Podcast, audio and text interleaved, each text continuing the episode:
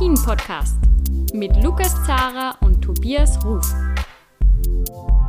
Die neue Weltcup-Saison, sie läuft. Wir haben das erste Weltcup-Wochenende hinter uns. Traditionell beginnt die Saison in Sölden. Ich bin der Lukas Zara vom Standard und äh, ich spreche jetzt über diese zwei Rennen mit dem Mann, der die zwei Sieger von Sölden auch als Gesamtweltcup-Sieger getippt hat. Der Tobias Ruf von Kimbo 24. Der kennt sich aus. Servus, Tobias. Ja, das, das äh, schauen wir in, der nächsten, äh, in den nächsten Minuten, wie gut das sich ausgeht. Hi, Lukas.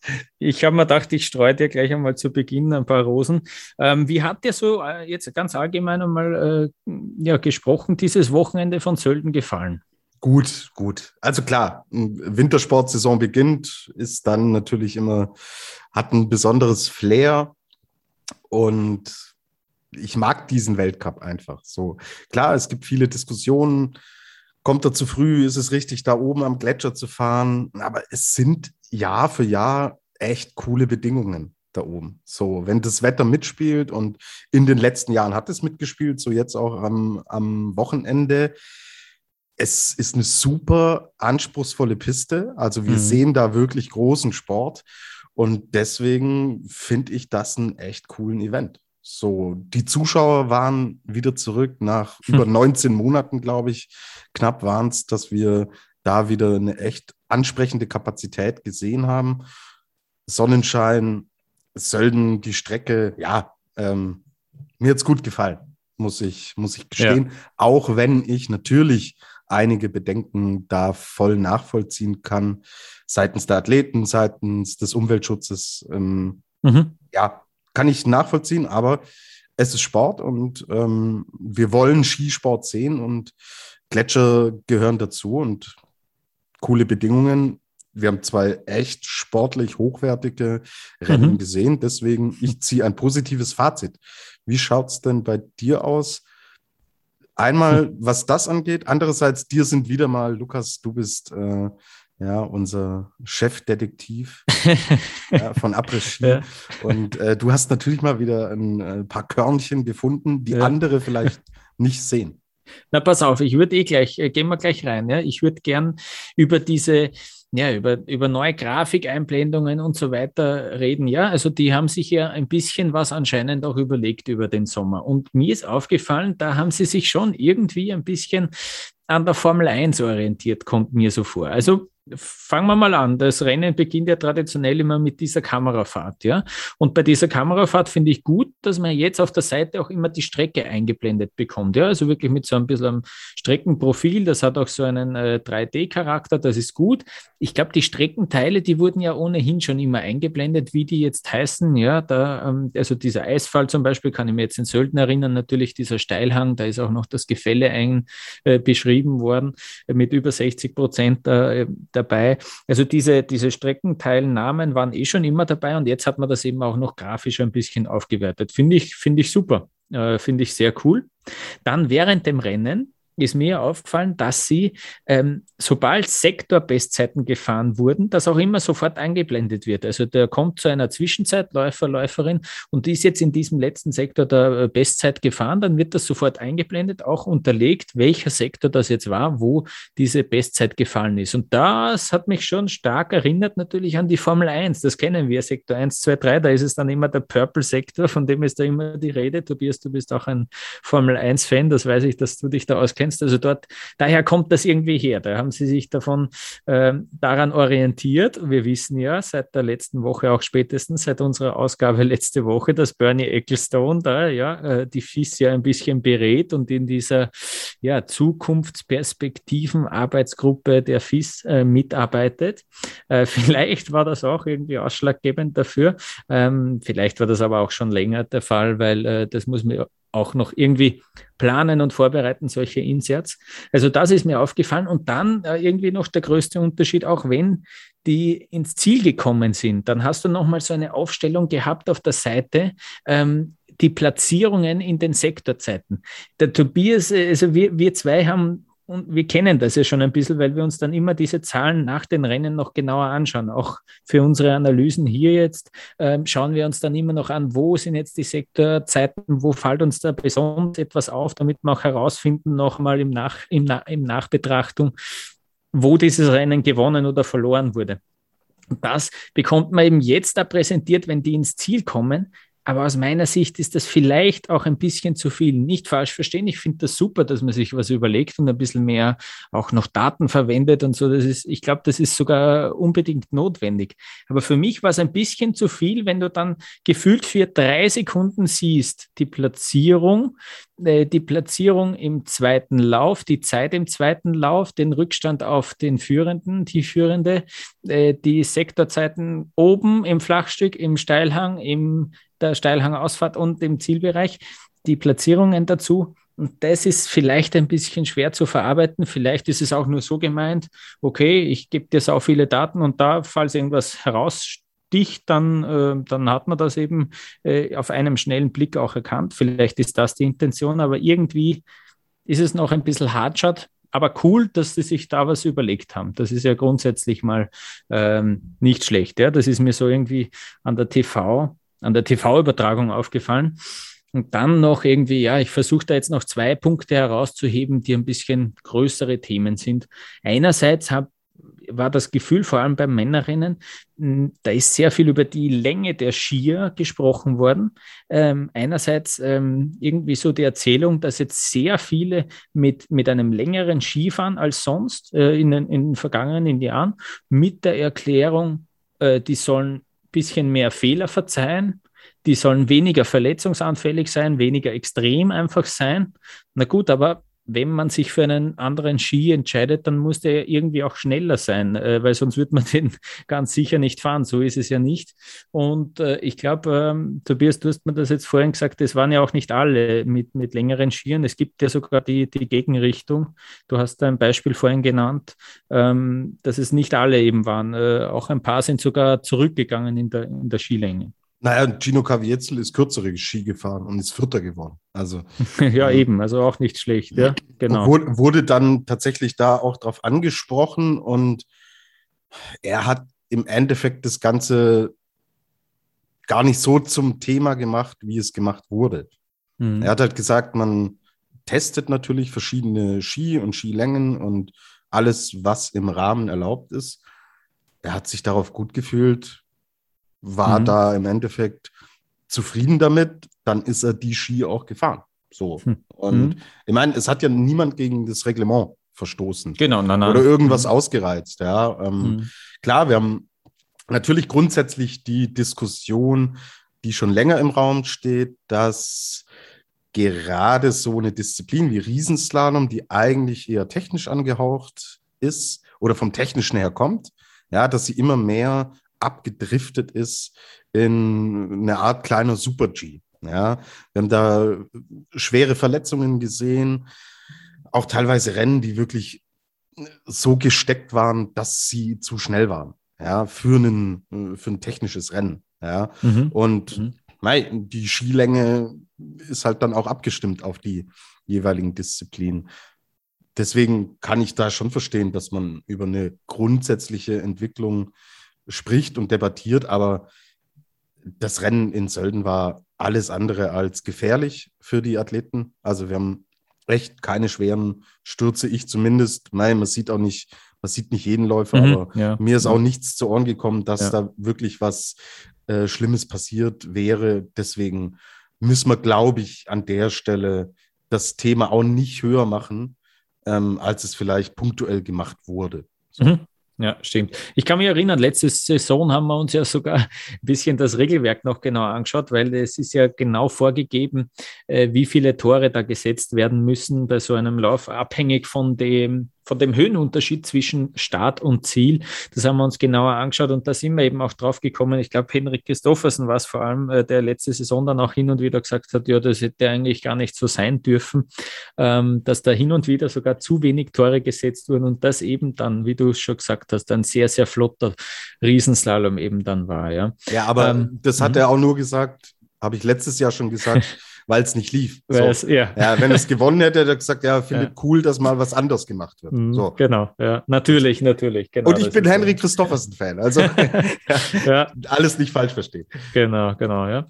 Genau, also das war irgendwie so ein Thema, äh, dass du jetzt auch gesagt hast, dass wir gar nicht so groß machen müssen, ja, aber es, viel, es stimmt natürlich schon, ja. Ähm, da geht, da wird äh, sicher auch eben viel, viel, viel getestet und dann geschaut, ja, was, was auch wirklich das äh, Schnellste ist am Ende. Ähm, und der dritte Punkt, den ich noch irgendwie ansprechen will, ist, dass ja doch ähm, jetzt zum Beispiel der Vizepräsident Johann Elias, äh, glaube ich, Freitagabend dann noch eine Pressekonferenz gegeben hat, wobei der hat einfach ein bisschen von einem Laptop abgelesen da, ein, ein Statement. Ähm, da hat er seine Visionen sozusagen ein bisschen skizziert und was irgendwie auch so hängen geblieben ist, ähm, er will unbedingt das äh, Preisgeld äh, erhöhen ähm, für, für die Läufer und Läuferinnen. Äh, und er will da sozusagen sogar in Sphären des äh, Tennis äh, vordringen, was natürlich äh, super klingt. Äh, ich bin ein großer Tennis-Fan, sehr cool, aber man muss natürlich schon ein bisschen am Boden bleiben einmal und sagen, dass ja, wenn du dir den, die Bestverdiener im Tennis anschaust und die Bestverdiener im Skisport, da sind wir, äh, da sind wir mit einem Faktor 10, glaube ich, wenn man den Skisport hernimmt, noch nicht bei den Bestverdienern vom Tennis angelangt. Also da ist schon noch eine, eine riesige Differenz da. Ähm, Elias will das irgendwie auch mit einer zentralen Vermarktung, das ist jetzt dann immer wieder gefallen, auch das ganze Wochenende, mit der Vermarktung, äh, wenn man die vereinheitlicht und unter einen Hut bringt, dass man da vielleicht auch größere, globalere Sponsoren anziehen kann damit. Auch das klingt super. Äh, es ist einfach so, dass diese, diese Vermarktung und diese TV-Gelder äh, die, die Skiverbände dann kriegen dafür. Ja? Also wenn da ähm, eben jetzt in Sölden äh, bekommt dann der ÖSV ähm, Geld dafür, für diese TV-Rechte an diesen Rennen. Die sind eben, die machen sie sich immer mit den einzelnen Verbänden aus. Also man hat, man sieht das vielleicht auch hin und wieder, vor allem wenn man im Sommer solchen Kanälen wie der, wie der FIS zum Beispiel folgt auf Social Media, wenn die dann mal verkünden, dass sie jetzt für die nächsten paar Jahre mit dem norwegischen Skiverband sich geeinigt haben auf äh, ein TV-Rechte-Paket. Das wird da immer einzeln ausverhandelt. Und sie meinen halt, ja, wenn man das zentral vermarktet, dass da vielleicht noch mehr herauszuholen wäre. Aber natürlich sind die Verbände dann auch äh, gewissermaßen ein bisschen abhängig davon, äh, von diesen Einnahmen, die dann reinkommen. Und die, die, die sehen das vielleicht dann auch ein bisschen so in Gefahr. Genau. Du hast ja vorhin gesagt, ähm, mit diesen Sektorenzeiten, ja, Ecclestone Formel 1, wo kommt denn Johann Elias her? Ja, er war der CEO von Head und wo ist Head aktiv? Head ist im Tennis aktiv und natürlich zentral im Ski Alpin. So, Tennis und Ski Alpin ist halt nicht vergleichbar. Wie viele Monate im Jahr generiert denn der Ski Alpin Zuschauerzahlen? Und mhm. damit Einnahmequellen und damit mhm. auch TV-Gelder. Mhm. Das sind halt fünf, fünfeinhalb Monate. So, ähm, äh, Tennis, du weißt es besser als ich. Ja. Die spielen ja im Endeffekt äh, kurz vor Weihnachten dann ihre letzten Turniere äh, bei, den, bei den Finals, äh, wo auch immer sie inzwischen laufen, habe ich gar nicht mehr im Blick. In Turin ist es dieses Mal, ja. Okay, mhm. okay. Und ähm, gehen dann aber äh, kurz, kurz nach Neujahr geht es halt rüber äh, Richtung Australien, Neuseeland und da geht es weiter. So. Und äh, Tennis kannst du natürlich relativ einfach. Ich habe Bilder, glaube ich, gesehen aus Mexico City, Showmatch, Federer gegen Nadal war es, glaube ich, 250.000 Zuschauer, die sie da irgendwo hingepackt haben, gefühlt. Ähm, ist natürlich klar, dass Tennis eine ganz andere Vermarktungsgrundlage hat als der alpine Skisport. Ja, das ist in der DNA im Endeffekt einfach enthalten. Und mhm. deswegen, klar, Mai, wir beide können da jetzt nur spekulieren, aber ich glaube, Dinge eins zu eins übertragen zu können, ähm, du wirst diese Preisgelder nie anpassen können, weil hm. dann musst du, musst du einen Gras-Ski-Weltcup machen und der muss dann in der Wüste fahren oder die hm. Skihallen, die du äh, ins genau, Spiel ja. gebracht hast. Aber ja, ob der Verbraucher da mitmacht, glaube ich eher nicht. Deswegen. Ja. Mai, aber aus seiner Perspektive natürlich auch, er fängt da jetzt neu an. Er ist mal einer, der so von außen kommt und der natürlich genau weiß und merkt, es muss sich was ändern. Wenn er jetzt kommt und sagt, ja gut, schauen wir, machen wir erstmal so weiter, das Produkt an sich ist ja ganz attraktiv, ja, auch was Sponsoren und Resonanz so angeht. Machen wir erstmal so weiter. Ja, dann sind wir auch die Ersten, die sagen, ja, was ist mit ihm? So, ähm, er, er, will ja, er will ja nichts verändern. Deswegen glaube ich, dass ihm viele Ideen da jetzt äh, ihm und natürlich dem Beraterstab und so weiter, dass die viele Ideen haben, aber ja, äh, äh, dem ganzen Ding sind natürlich Grenzen gesetzt. Mhm. Und dieser Tennisvergleich, klar, den hat er natürlich äh, direkt vor Augen und im Blick, aber es sind Sportarten, die, also viel weiter kann man nicht voneinander entfernt sein. Hm, ja, ja, äh, natürlich. Man sagt dann auch, äh, go big or go home oder ja, man muss sich hohe Ziele stecken und so weiter. Ja, also eh gut, besser, besser besser so, als er sagt, ja, müssen wir schauen, dass wir irgendwie vielleicht schaffen es, dass wir ein bisschen mehr Preisgeld zusammenbringen. Kann er auch nicht genau, bringen als neuer genau, Präsident. Das ja, ja. Mh, genau. Ähm, schauen wir uns das an. Wir werden das äh, genau beobachten, wohin sich der Skisport entwickelt. Das, äh, da stellen wir eh auch immer wieder sehr vielen Leuten äh, die Fragen dazu. Ähm, ja, werden wir, werden wir in Zukunft dann sehen. Ähm, gut, ich würde sagen, jetzt kommen wir zum, äh, zum Kern der Sache ja, und kommen wirklich tatsächlich zu diesen äh, zwei Rennen von Sölden. Beginnen wir vielleicht mit den Männern. Ähm, das Rennen am Sonntag, ja, Marco Odermatt hat das Rennen gewonnen. Ähm, ich habe schon gesagt, äh, der Tobias, der hat den auch äh, als Gesamtweltcup-Sieger getippt. Marco Odermatt hat gewonnen vor Roland Leitinger, ja, ein Österreicher auf Platz zwei. Äh, das freut mich natürlich ganz besonders. Am Ende war es richtig knapp. Sieben Hundertstel haben da nur gefehlt. Und auf Platz drei San Kranjetz, ähm, ja, mit äh, zehn Hundertstel dahinter. Also ein sehr enges Podest, ähm, ein sehr enges Rennen generell. Ich finde auch, ja, äh, deutlich enger dann äh, letztlich als bei den Frauen. Ähm, Tobias, äh, Marco Odermatt, ja, ähm, der ist, der ist voll auf der Höhe schon zu Beginn, äh, dem, dem dem kommt das Ganze eben nicht zu früh. Ähm, der, der war da ziemlich beeindruckend äh, in Sölden schon. Ja, ähm, er macht im Endeffekt da weiter, wo er aufgehört hat. Ja. Ähm, man darf ja nicht vergessen, Saisonfinale letztes Jahr, Super G-Abfahrt wurden abgesagt. Wer weiß, der Johannes hat es ja in unserer Vorschau ganz gut beschrieben, als der Panther plötzlich das Wackeln wieder anfängt und Odermatt mhm. einfach unbekümmert drauf losfährt und sagt, hey, ich gehe jedes Rennen Vollgas an. Und ja, er kann ja Sölden, hat er letztes Jahr gezeigt und in diesem Jahr wieder. Die Bedingungen waren dann jetzt für die schnellsten aus dem ersten Lauf tatsächlich. Es hat wieder mal gekippt, also auch so ein Sölden-Phänomen mit Licht und Schatten und mhm. dass im Endeffekt auch die Schlüsselstellen dann genau im Schattigen lagen, als die Besten dann auch runtergegangen sind. Wir sehen es auch sehr, sehr gut an ähm, den Zeiten aus dem zweiten Durchgang von ähm, jetzt zum Beispiel Odermatt, sechstbeste Zeit, Leitinger 15 beste Zeit im zweiten Durchgang. Äh, St. Kranjic, der dritte, wurde die siebtbeste Zeit. Kaviezel zwölf beste Zeit. Der Panther selber, der Fünfter wurde, mit der äh, zwölfbesten Zeit. So, ähm, nee, mit der 14. Zeit sogar nur. Also es waren anspruchsvolle Bedingungen, aber Odermatt hat ein Selbstverständnis inzwischen, dass er die Dinge halt auch runterbringt. Und es sind sieben Hundertstel äh, am Ende super knapp, aber ja, mei, es sind zwei Durchgänge und Odermatt wird Se äh, Sechster im zweiten Lauf und äh, Leitinger 15.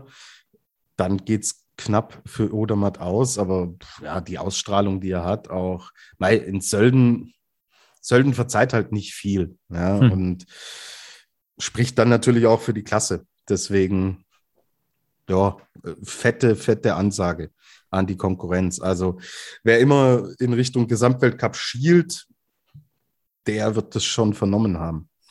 Ja, absolut. Wir haben auch äh, ein Zitat von Marco Odermatt, der so ein bisschen gefragt worden ist, ja, äh, zwar nur ein Rennen vorbei, aber äh, wie, wie schätzt er so die, die Gemengelage ein und was, was äh, kann das auch bewirken, dieser, dieser Sieg zum Auftakt in Sölden? Hören wir mal, was er, was er dazu sagt. Sure, I want to take race by race, but for sure as well, uh, the Globes are the, the big goal for the season. I mean, when you're getting second, uh, the last year you want to be better and yeah, with start like this, uh, it's amazing. It gives me a lot of confidence for the next races, and yeah, we will see if I can stay there till the final week. Marco Odermatt, also Auftaktsieger äh, in Sölden. Und äh, mir ist aufgefallen, äh, ja, Roland Leiting, ich habe schon ange äh, angesprochen, ja, 700 nur dahinter. Äh, der ist ja äh, mit der Startnummer, jetzt muss ich nachschauen, mit der Startnummer 19 äh, ins Rennen gegangen. Ich finde, der Effekt, den du gesagt hast im zweiten Durchgang, dass es immer schattiger wird mit der Zeit, ist ja im ersten irgendwie genau umgekehrt. Da kommt die Sonne nämlich dann rein. Es ist vor allem in der Zieleinfahrt ein bisschen mehr, äh, dann mehr dann schon in der Sonne. Das, das hilft sicher auch. Ähm, das ist ja auch letztes Jahr schon gewesen. Da muss es, äh, glaube ich, der Kavietzel gewesen sein, der nach dem ersten Durchgang geführt hat, wenn ich mich nicht ähm, ganz täusche. Also da ist es zumindest jetzt in den letzten zwei Jahren immer so gewesen, dass da mit einer, ja, dass da hinten nach noch wer im ersten Durchgang kommt und eine, und eine Bestzeit fährt. Roland Leiting hat zum ersten Mal in seinem äh, Leben, in seiner Karriere äh, nach einem ersten Durchgang ähm, geführt. Der ist noch nie auf dem Podest gestanden. Jetzt hat es geklappt. Äh, fand ich irrsinnig witzig, wie er ins Ziel gekommen ist im ersten Durchgang, Bestzeit gefahren und der, der hat keine Mine verzogen. Ja? Also der, äh, der, dem, dem war das ziemlich egal. Der hat dann schon gesagt, okay, ja, ganz cool, äh, ganz cool, dass ich jetzt äh, dafür, ja. Aber irgendwie vielleicht auch habe ich so das Gefühl gehabt, okay, das, davon kann ich mir nichts kaufen von dieser Führung nach dem ersten. Und dann kommt er da ins Ziel, zweiter, siebenhundertstel zurück und na, ich habe es äh, im OF haben sie es ein bisschen interpretiert als Ärger fast, dass der jetzt nicht gewonnen hat. Ich habe es schon sogar als, als Freude ähm, empfunden. Er hat jetzt nicht irrsinnig äh, gejubelt. Vielleicht ist er da auch nie dann der Typ dafür. Vielleicht wird er auch äh, generell nie ähm, so ausflippen in einem Ziel wie weiß nicht, wer, wer geht denn so richtig ab im Ziel? Ähm, fällt mir jetzt gar nicht so wirklich ein. Ja, vielleicht gibt es im Speed-Bereich ein paar, die dann äh, deutlich, deutlich mehr noch feiern. Aber ähm, äh, ich glaube schon, also wenn es dann zum ersten Mal Podest fast so knapp nur am Sieg vorbei, trotzdem, das ist für ihn keine Niederlage gewesen, sondern natürlich äh, ein, ein, ein, ja, fast wie ein Sieg.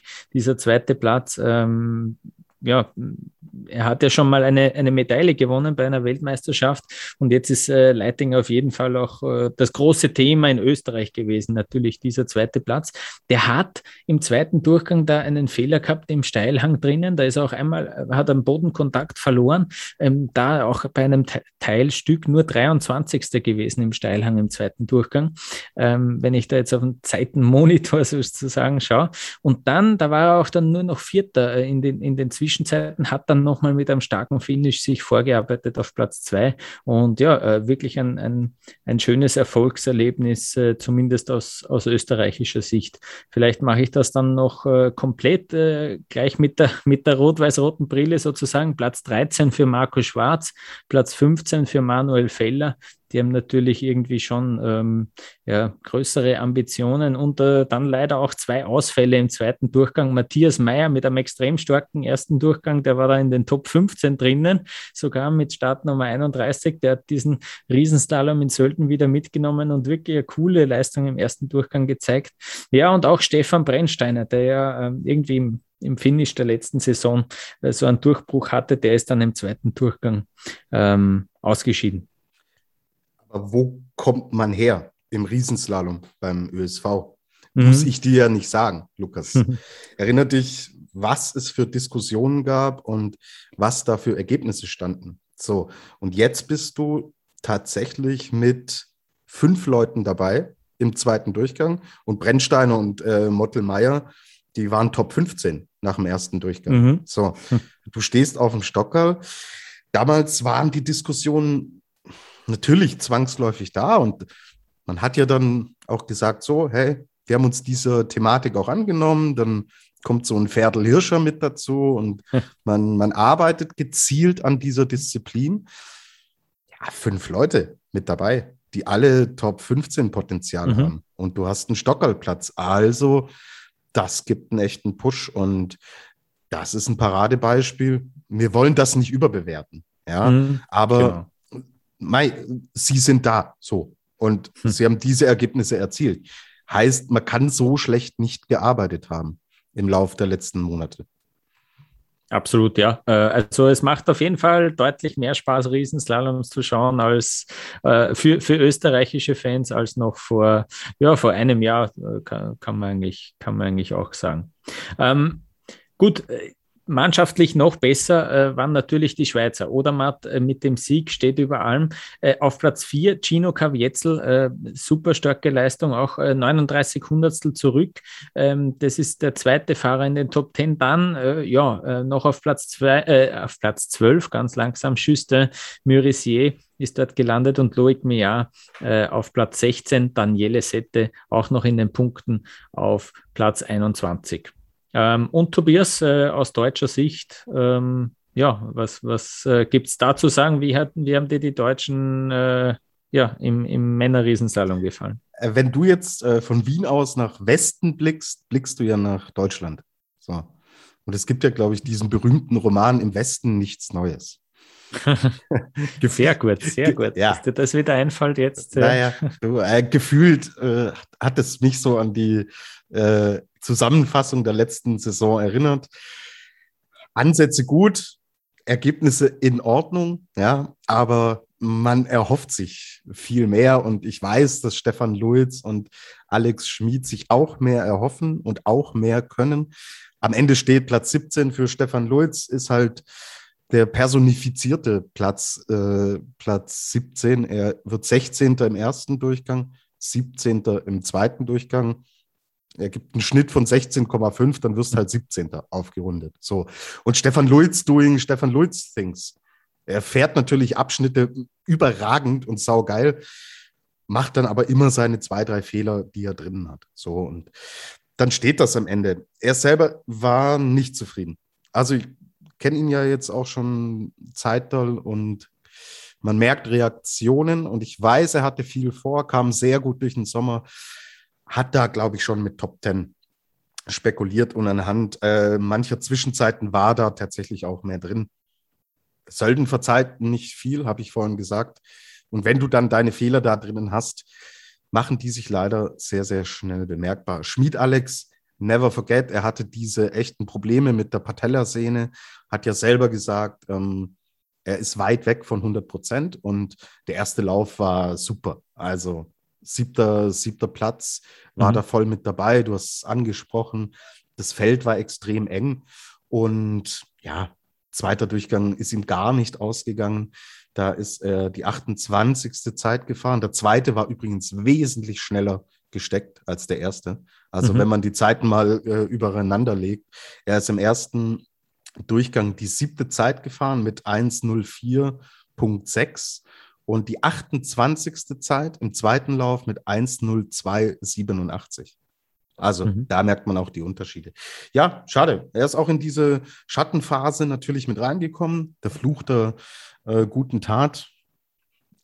Es steht ein 19. Platz. Sie wären gerne, glaube ich, unter die Top 15 gekommen wegen dieser halben äh, ja. DSV-internen Olympianorm. Ich glaube, dass Sportler reden es dann zwar eher weg, aber ich glaube, es spielt eine Rolle, weil wir auch darüber berichten. Ja, und deswegen, ja, abhaken, jetzt Pause machen.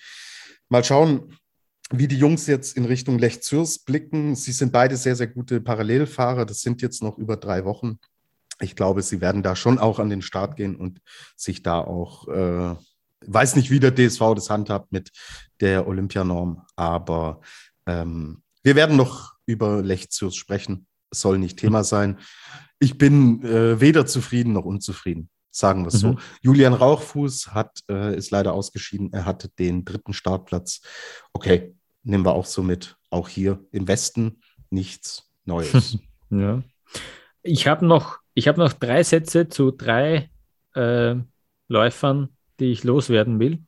Auf Platz 5, du hast es schon gesagt, Alexis Pointerot gelandet. Der war äh, danach schon sehr grantig, sehr enttäuscht. Äh, auch zumindest, äh, ich habe jetzt, dann, ich habe jetzt ihn noch nicht sprechen hören, danach äh, nur auf Social Media hm, seine, seine, ja, sein Recap, sein kurzes zu diesem Rennen. Ähm, der war ziemlich grantig. 62 Hundertstel haben, haben ihm gefehlt ähm, und er hat irgendwie so gesagt, ja, puh, okay, back to work, so ähm, viel, viel Arbeit noch vor mir. Ähm, der will da natürlich sich beweisen, dass das, äh, dass das kein Zufall war, dass er da Gesamtweltcupsieger geworden ist. Ein Platz ist der Pointiro vor River Radamus äh, gelandet, der sein bestes Karriereergebnis mit Platz 6 eingefahren hat. Ein junger, ähm, ja gar nicht mehr so junger äh, US-Amerikaner, äh, 98er äh, Jahrgang, ähm, der ist vor allem aufgefallen damit, dass er äh, eine Leopardenfrisur und einen passenden, dazu passenden, beeindruckenden äh, Mustache äh, getragen hat. Äh, mich hat diese Leopardenfrisur ein bisschen an den Helm von der Anna Veit, früher Fenninger, erinnert. Die ist ja früher für Leoparden eingetreten und so weiter. Ähm, vielleicht ist er ein großer äh, Anna Veit-Fan. Ja? Ähm, ist, ist immer wieder mit, mit lustigen Frisuren aufgefallen und äh, ja, ja, wenn du dann so gut Ski fährst, kannst du dir das, glaube ich, auch erlauben.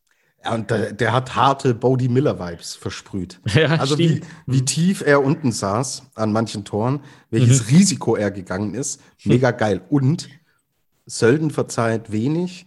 Ihm wurde ein echt dicker Patzer im ersten Durchgang verziehen. Stimmt, ja. Und mhm. er war dann im Endeffekt Neunter noch nach dem ersten Lauf. Bei dem engen Feld, wenn er diesen dicken Patzer nicht macht, boah, mit der Zeit dann ja. auch im, im zweiten Lauf, siebte, siebtbeste hm. Zeit, also das hatte leichte Stockerl-Vibes. Ja. Stimmt, äh, äh Steilhangausfahrt äh, plötzlich auf einem Ski nur herumgefahren, gell, wenn ich mich recht erinnere. Ja. Also ja. gut, gut, gut gesaved, noch gut äh, abgefangen und genau, dann, äh, wie, wie er die Zeit gesehen hat, Platz 9, da ist er dann eh nochmal laut geworden. Der hat sich über den neunten Platz mehr gefreut als der Roland Leitinger über den ersten Zwischenrang nach dem ersten Durchgang. Ja, und dann noch äh, Henrik Christoffersen, den müssen wir einfach erwähnen, schon allein wegen am Namen, der ist 14. geworden, 1,18 Rückstand. Äh, der hat sich dann noch irgendwie so geäußert, äh, von wegen, ja, das ist, das ist wirklich noch zu, zu früh. Eigentlich bin ich noch mitten in, in der Aufbauphase. Äh, vielleicht baut er ja ein paar Muskeln auf, wer weiß es. Ähm, aber genau, also der ist irgendwie noch, äh, ja, der hat das so jetzt äh, mal weggeredet. Ja, ähm, das ist noch äh, sowieso mitten im Training, in der Trainingsphase gekommen. Wir, würde ich sagen, äh, wir machen jetzt eine kurze Pause und dann kümmern wir uns noch um das äh, Rennen der Frauen vom Samstag. Auch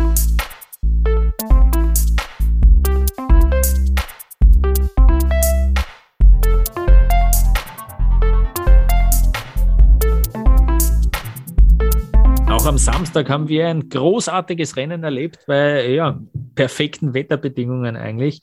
Und ähm, ja, am Ende hat dann auch äh, eine ganz große des Skisports äh, am meisten äh, strahlen können. Michaela Schifrin hat das erste Rennen der neuen Saison gewonnen. Sie hat gewonnen mit 14 Hundertstel Vorsprung vor Lara Gut-Berami. Also es war da ein irrsinnig enges Rennen eigentlich zwischen diesen zwei. Und dann auf Platz drei, ja, kein, kein kleinerer Name, sage ich jetzt einmal, auch eine Gesamtweltcup-Siegerin, nämlich Petra Vlhova. Der haben allerdings schon 1,3 Sekunden auf den Sieg gefehlt. Äh, Tobias, diese Michaela Schifrin, äh, ist das jetzt schon wieder, ist das jetzt schon wieder die alte, diese Frage, die, die kriegt sie sicher auch andauernd gestellt. Aber man fragt sich das natürlich, weil sie diesen Sport so arg dominiert hat, äh, jetzt ähm, ja durch mehrere Umstände, die wir schon oft besprochen haben, nicht, äh, nicht unbedingt, aber das hat schon wieder ähm, ja, sehr nach dieser eiskalten, nach dieser ja, klinisch äh, gut fahrenden Michaela Schifrin ausgesehen. Ja, wenn wir bei Filmtiteln sind, Lukas, zurück, zurück in die Zukunft. Aha, sehr gut. So, wir äh, haben nämlich genau die Michaela Schifrin gesehen, die uns jetzt so ein bisschen abgegangen ist, knapp anderthalb äh, Saisons hinweg. Und sie hat eine Herausforderin. Und zwar eine richtig, richtig starke. Also mhm. fangen wir vielleicht mit, mit Michaela an. Ähm, diese guten Trainingseindrücke, genau das, was wir auch besprochen hatten, so, sie es wirkt sehr aufgeräumt, sie wirkt äh, super motiviert. Ja, es ist, scheint alles zu passen. Und wenn bei ihr alles passt, dann ist sie einfach das Nonplusultra. So. Und mei, sie mag natürlich Sölden auch, das kommt ihr zugute. Mhm. Und alles, was ihr abverlangt wird, das zieht sie durch. Ihr Trainer steckt den ersten Lauf. Okay. Hm. Auch natürlich ein, ein Ding, das sie dann mitnimmt obwohl sie da noch knapp hinter Lara Gut-Berami war. Aber ja, auch das liebt sie natürlich. Ja, wenn sie dann vorlegen kann, voll pushen kann, hat sie gemacht. All das, was äh, sie rundherum ähm, über Social Media kommuniziert, wirkt extrem stabil und Puh, unten steht der Kilde dann im Raum und freut sich mit ihr. Sie macht dann ein Selfie mit ihren Teamkolleginnen, die auch in diesem ganzen Konstrukt inzwischen ein Faktor sind. Ja? Mhm. Wir müssen uns die Ergebnisse der, der amerikanischen Frauen anschauen. Das ist wirklich, wirklich stark. Ja? Wir haben vier Stück in den Top äh, 25. Ja, Michaela Schifrin gewinnt, Nina O'Brien wird neunte, AJ Hurt zwanzigste, Paula Molzan, die im Training überragend gefahren ist, hat äh, da, glaube ich, ein bisschen zu viel gewollt, ist 23. geworden und sie hat mhm. gezeigt, was in ihr steckt. Also da entsteht gerade eine ganz eigene Dynamik und dann ist die echt schwer zu stoppen. Aber, und jetzt äh, komme ich dann im Endeffekt, zu der Fahrerin, die mir auch extrem gut gefallen hat und da echt auch ein Statement gesetzt hat. Ja, dass Lara Gut-Berami mhm. die Schifrin so herausfordert. Ich meine, wir reden da über echt knappe, knappe Unterschiede und sie war auch im zweiten drauf und dran, das Ding zu gewinnen und knallt im ersten Lauf die Bestzeit runter. Äh, boah, das ist eine Ansage. Ähm, Gerade auch wenn wir jetzt in Richtung Speed-Wettbewerbe gehen, wir haben den ausgeglichenen Kalender. Speed ist ihr Steckenpferd, ja. Klar, sie ist natürlich auch super stark im Riesenslalom, aber im Speed kann sie Schifrin da auch schon unter Druck setzen und kann gut sein, dass wir da auf echt ein krasses Battle äh, zusteuern. Und deswegen, ja, die zwei haben eine echt gute Show abgeliefert, da vorne an der Spitze. Bei mhm. Petra Vlhova, ähm, ich hatte ja ein bisschen spekuliert in der Vorschau, so, hm, wo setzt sie die Akzente? Und sie hat dann auch im Vorfeld von Sölden noch gesagt, so, wir wollen eher auf Qualität fahren, nicht auf mhm. Quantität. Wir haben genau. jetzt diese große Kugel, Olympia steht vor der Tür. 26 Jahre ist sie, ja. Jetzt kommt Olympia.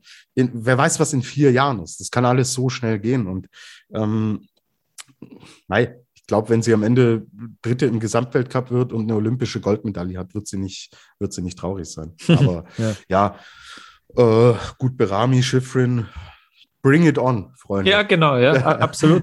Na, ich bin gespannt, wie viel, wie viel die Schifrin dann tatsächlich jetzt äh, fahren wird in dieser Saison. Ich glaube, ich habe es, irgendwo habe ich es gelesen, vielleicht eh auch wieder in der Süddeutschen Zeitung beim, beim Johannes Knut, seinem Artikel, dass sie ja eigentlich auch irgendwie die Trainer sie rausgenommen haben aus diesen Speed-Trainings äh, und Speedrennen, weil sie irgendwie teilweise auch noch so, so durch den Wind ist, dass es ihr passiert ist, dass sie am Start gestanden ist und, die, und den Kurs gar nicht mehr wirklich im Kopf hatte. Äh, was natürlich bei, bei, beim Speedrennen äh, fatale Folgen haben kann. Ja? Ähm, dass das jetzt anscheinend wieder, weil die Ansage, die haben wir gehört, sie will äh, sozusagen sogar in Peking bei allen fünf äh, Rennen äh, an den Start gehen. Ähm, da bin ich gespannt dann, wie sie das jetzt dann äh, abwägt, ob sie dann eben auch oft im, im Speed äh, zu sehen ist. Die Lara Gut Berami, die wird sie natürlich äh, wahrscheinlich denken, hoffentlich nicht, äh, weil man muss schon sagen, wenn die Michaela Schifrin am Start steht, wurscht welche Disziplin es ist, die kann das schon, die kann das schon alles gewinnen eigentlich. Bei Gut Berami wissen wir, wenn die einen Slalom fährt, äh, wenn sie überhaupt einen fährt, dann kann sie den ziemlich sicher nicht gewinnen. Ja? Ähm, da hat sie natürlich schon noch einen Nachteil. Aber ja, wir haben ja schon oft darüber jetzt auch gesprochen, diese Kalender, diesen Kalender, ähm, der ist jetzt äh, ausgeglichener. Es gibt neun Rennen pro Disziplin. Und ja, wie du schon gesagt hast, also es wäre, ich hätte auch Bock auf jeden Fall auf diesen Zweikampf. Mal schauen, ja, wie die Petra Vlhova, die hat jetzt dann doch gesagt, okay, wie du auch vermutet hast, dass sie eben diesen Gesamtweltcup vielleicht auch wieder ein bisschen aus den Augen verliert und sich auf die Einzelrennen der Olympia konzentriert. Ja, es ist ja natürlich auch immer ein Jonglieren, so äh, mit, mit Reisen. Wo fahre ich hin? Mhm. Welche Wochenenden pick ich mir raus? Wir hatten letztes Jahr auch die Saison, dass natürlich die Trennung auch strikter war, ja, mit technischer Bubble und mhm. mit Speed Bubble. Das ist jetzt wieder aufgeweichter, aber nichtsdestotrotz, ja, du musst natürlich abwägen, so, ähm, worauf lege ich den Fokus? Und ja, ich glaube, wir werden die Namen Schifrin, Gutberami noch ein paar Mal äh, genau, ja, ja. In, in, in, kurzen Zeitabständen hintereinander erwähnen in mhm. dieser Saison. Ähm, wenn wir bei der Schweiz sind, ähm, ja, habe ich eine strahlende Michelle Gesin im Ziel gesehen, mhm. die zwar nur in ganz, ganz dicken Anführungsstrichen 25. wurde, aber mhm. war natürlich lange ein Fragezeichen. Wie geht's ihr? Auch der Start in Sölden war noch öff, äh, offen. Sie hat sich einfach gefreut, dass sie wieder fahren kann, dass sie da unten ähm, im Ziel steht, dass sie im zweiten Durchgang ist, dass sie ankommt. Und das sind äh, gute Nachrichten. Andrea Ellenberger ist 24. geworden. Auch sie kommt natürlich äh, hier in ein Comeback-Rennen. Zweiter Durchgang in die Punkte. Sölden ist immer so ein erster Akzent den man nicht überbewerten darf. Ich glaube, das hat beiden gut getan. Ja, ansonsten glaube ich, wird man insgesamt mit der Anzahl der Startplätze, die die Schweiz hatte und dem, was am Ende bei rumkommt, nicht zufrieden sein. Ja, also wenn es nur drei von neun Starterinnen in den zweiten Durchgang schaffen, glaube ich schon, dass man da nicht so ganz zufrieden ist. Ja, also Simone Wild, Camille Rast, Jasmina Sutter, Vanessa Kasper, Priska Nufer, Vivian Herry haben es halt alle nicht gepackt. Melanie Meillard hat kurzfristig verzichtet auf den Start. Ähm, ja, du, mit Gut Berami natürlich, Stockerplatz, super gefahren, alles mhm. gut. Mhm. Aber in der Schweiz ist man so verwöhnt, dass hm. man da auch einen größeren Rahmen zieht und mhm. dann natürlich auch eine Bilanz zieht und sagt, hey, pff, äh, zwei Drittel kommen nicht in den zweiten Durchgang bei jetzt keinem so selektiv knappen Rennen, wie es bei den Herren der Fall war wird man natürlich sich Gedanken machen. So, aber über was spreche ich, Lukas? Ja. Deutscher Skiverband, zwei Startplätze, mhm. ähm, ein ganz zartes Pflänzchen der Hoffnung, was die große Problemzone Riesenslalom angeht, ist Marlene Schmotz.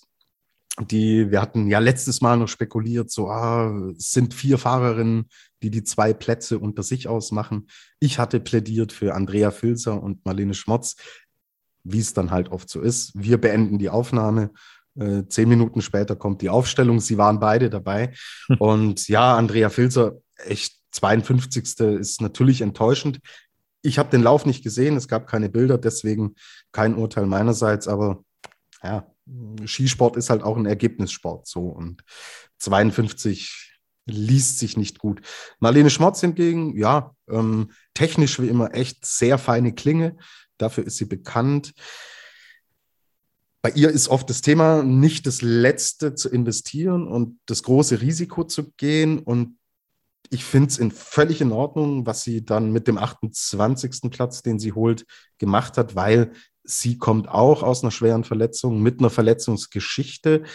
Und was soll sie jetzt in Sölden auf dem Hang volle Attacke gehen? Ja, sie braucht endlich wieder Rennkilometer und sie braucht auch wieder diese Routine in den Wettbewerben zu fahren. Ist im zweiten Durchgang gekommen, das ist ein erster Teilerfolg und deswegen, ja, weitermachen und schauen, wohin das geht.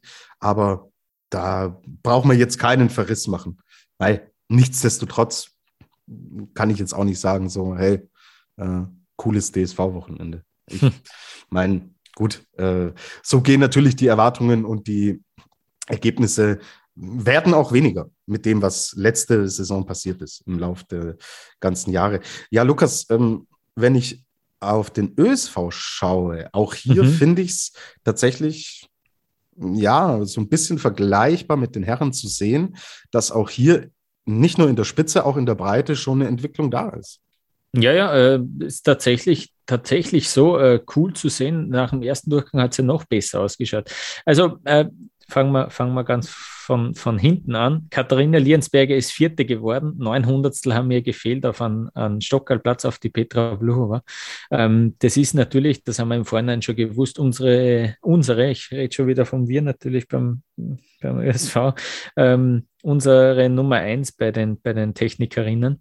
Ähm, aber Steffi Brunner war sogar Dritte nach dem ersten Durchgang. Ja, die ist dann im zweiten Durchgang zurückgefallen, ähm, ist letztlich ähm, auf Platz 17 gelandet, aber trotzdem äh, mit, diesem, mit diesem Ausrufezeichen konnte man nicht rechnen.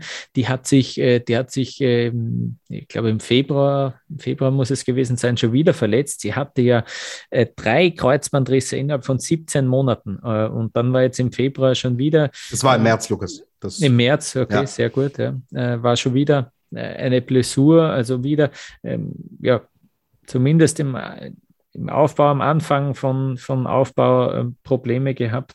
Ähm, dafür äh, extrem cool, Und äh, ja, die war, die war schon mal die Nummer eins im, im ÖSV-Riesenslalom-Team und äh, da will sie wieder hin. Ja, das ist einfach ihre, ihre Disziplin. Die wird den Slalom auch ein bisschen öfter fahren wieder in dieser Saison. Das hat sie sich vorgenommen. Ähm, bin, bin sehr gespannt. Ja, aber ähm, auf Platz 10 Ramona Siebenhofer gelandet, bei der war es andersrum. Die war im, im, ersten Durchgang ein bisschen weiter hinten und hat, hat sich dann eben äh, auf Platz 10 verbessert.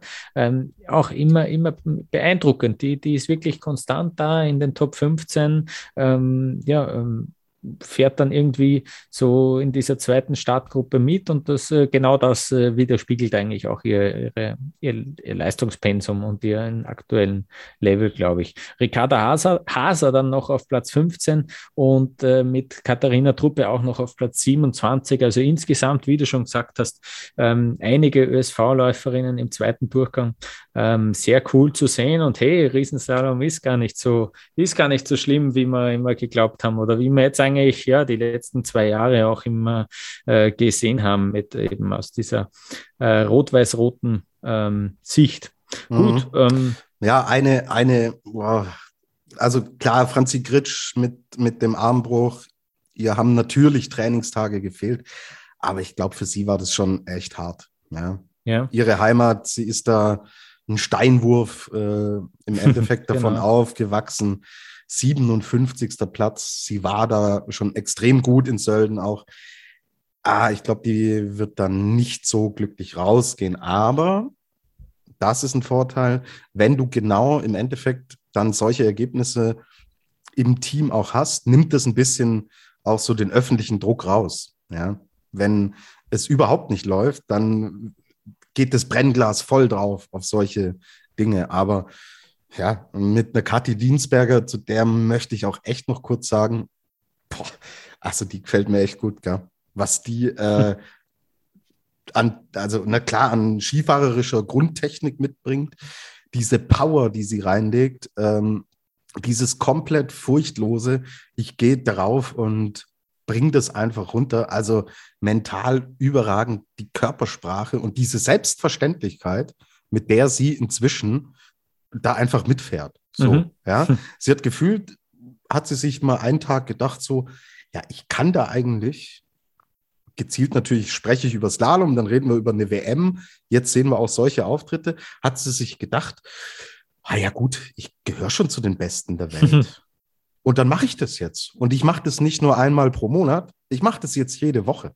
Also ich glaube, äh, mit der Kathi Dienstberger, boah, die wird uns noch Dinge zeigen. Also es hat mich echt, boah, hat mich schon, ja, man hört es, glaube ich, raus. Sie hat mich echt beeindruckt, jetzt mhm. in Sölden auch. Ja, ja. Na, äh, ist, ist auf jeden Fall so. Und ähm, ja, die, die die Hoffnungen sind groß, die auch in sie gesteckt werden, das muss man schon sagen. Aber äh, eben, sie hat mittlerweile, glaube ich, auch dieses Selbstverständnis, dass sie das auch, dass sie mit dieser Rolle ganz gut zurechtkommt. Ja? Und, voll, äh, voll. Ja, und äh, du, du siehst es ja auch an vielen anderen Stellen. Ja, ich habe äh, die Rennen dann ähm, bei ORF und bei Eurosport geschaut und beim ORF. Mhm. Äh, da kommen dann Werbeeinblendungen. So, sie ist da einfach jetzt da. So, mhm. sie hat diese ja. Leaderrolle bei den Damen im ÖSV-Team, vielleicht sogar übergreifend vom ganzen ÖSV. Wird sie gerade in so eine Leader-Position? Okay, wir haben den Kriechmeier, wir haben den Mottelmeier. Ja, aber sie wird gerade zum Aushängeschild hochgehoben. Mhm. Und das hat sie sich erarbeitet und sie geht damit extrem cool um. Und das ist Teil des Sports, ja. Wenn du auch mal ganz oben bist, äh, wie heißt es so schön? Im Fußball aufsteigen ist schwer, aber die zweite Saison ist die schwierigere. Ja, weil mhm. du das, was du dir erarbeitet hast, wenn du den Klassenerhalt dann schaffst und so weiter, musst du das halten und verteidigen. Und sie scheint mit dieser Rolle extrem gut umzugehen. Und da hast du natürlich, wow, gute Aussichten, was ja. diese extrem hochwertigen Technikrennen angeht. Ähm, die Italienerin, Lukas, müssen wir mhm. noch kurz erwähnen. Ja, genau. Die wir hier sehr, sehr oft zu Recht auch gelobt hatten in diesem Podcast. Boah, das war nicht, nicht schön, was in Sölden mhm. passiert ist. Also Marta Bassino, eine der Mitfavoritinnen, scheidet im ersten Durchgang aus. Federica Brignone ist im zweiten Durchgang draußen ja, hat die Gotcha Sophia, die ist natürlich Steilhang, ja, hat sie sich gedacht, komm, ich bin die Gotcha Sophia, ich hau natürlich alles raus. Sie ist wieder voll draufgedrückt, ist 16. geworden. Ja, aber wer so erfolgsverwöhnt ist, der kann mit so einem Wochenende natürlich echt nicht mhm. zufrieden sein. Dann gab es noch wenige Tage vor Sölden, dass Laura Piro, Pirovano ähm, das Kreuzband gerissen hat. Sie galt ja auch so als Hoffnungsträgerin im Team. Ja, waren schon bessere Zeiten bei den Italienerinnen, aber wir bewerten die Dinge jetzt nicht mal, mal mehr äh, und höher, als sie sind.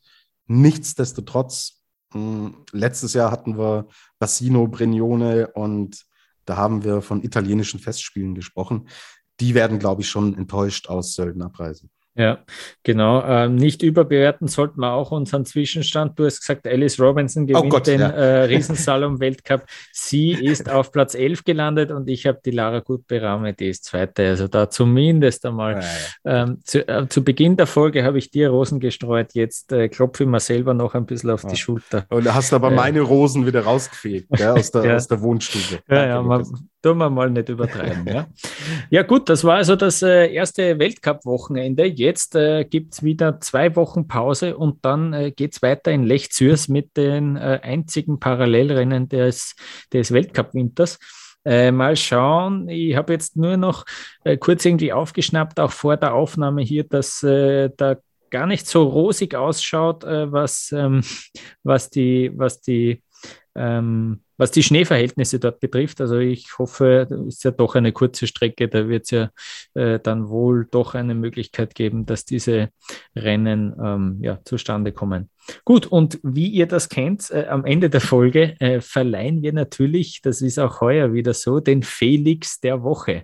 Ähm, damit wollen wir nicht unbedingt, äh, ja, na schon auch sportliche Höchstleistungen äh, prä, ja, auszeichnen, aber auch so ein bisschen, ähm, ja, vielleicht die, die Geschichte erzählen, die sonst vielleicht etwas untergeht. Ähm, Tobias, Felix der Woche, hast du einen Vorschlag für, für das erste Weltcup-Wochenende? Lukas Broughton. Okay. Kommt ja. aus der schweren Verletzung zurück, ist das erste Rennen. Er hat gewonnen letztes Jahr in, genau. in Sölden. Startnummer war 14, okay, relativ hoch, aber klar, wo soll es herkommen, wenn er äh, super wenige Rennen gefahren ist? Und ja, erster Durchgang, Broughton, 19. Und er steht unten und freut sich einfach. Ja, er jubelt, hat natürlich auch die, die Fans und die Masse mitgenommen, ja. wild gestikuliert, hat gesagt so, hey, I'm back, Lukas Braten, die Show äh, geht jetzt wieder weiter. Ja, und was hat der wilde Hund im zweiten Lauf gemacht? Er hat die Bestzeit gefahren. Hm. Also, mhm. cooles Comeback. Am Ende steht ein siebter Platz. Uh, ich glaube, wenn der Braten äh, Bock hat und richtig reinkommt, mit dieser Unbekümmertheit und diesem mhm. Selbstverständnis, mhm. das er schon mhm. Äh, mit seinen 21 oder was er ist da mitbringt, wird man noch Spaß haben und er kriegt von mir den Felix der Woche. Sehr gut, ja, ist mir auch aufgefallen. Er nimmt die, er nimmt die, er nimmt die Zuschauer irgendwie am meisten voll, mit. Äh, voll. Das hat mir, das hat mir auf jeden Fall getaugt. Ja, mit dem Felix der Woche kann ich auf jeden Fall auch sehr gut leben. Ja. Sehr gut. Passt. Äh, ich glaube, damit äh, haben wir es auch wieder. Damit haben wir die erste, das erste Weltcup-Wochenende der neuen Saison auch ähm, ja, fertig analysiert. Ähm, wenn euch das gefallen hat, was wir da gemacht haben, würden wir uns natürlich freuen, wenn ihr uns abonniert in euren Podcatchern oder auch ähm, folgt auf äh, Social Media, auf Facebook, auf Twitter, auf Instagram. Da sind wir aktiv unter Après-Ski Podcast. Erzählt weiter, dass es diesen Podcast gibt. Das würde uns am allermeisten freuen. Und äh, dann werden wir uns auch wieder hören. Äh, sogar schon äh, einmal vor Lech Zürs. Äh, das sei schon an dieser Stelle verraten mit einer Sonderausgabe. Aber ihr werdet es einfach mitkriegen, wenn ihr uns abonniert. das ist dann die beste Möglichkeit. Bis dahin, ich sage Servus.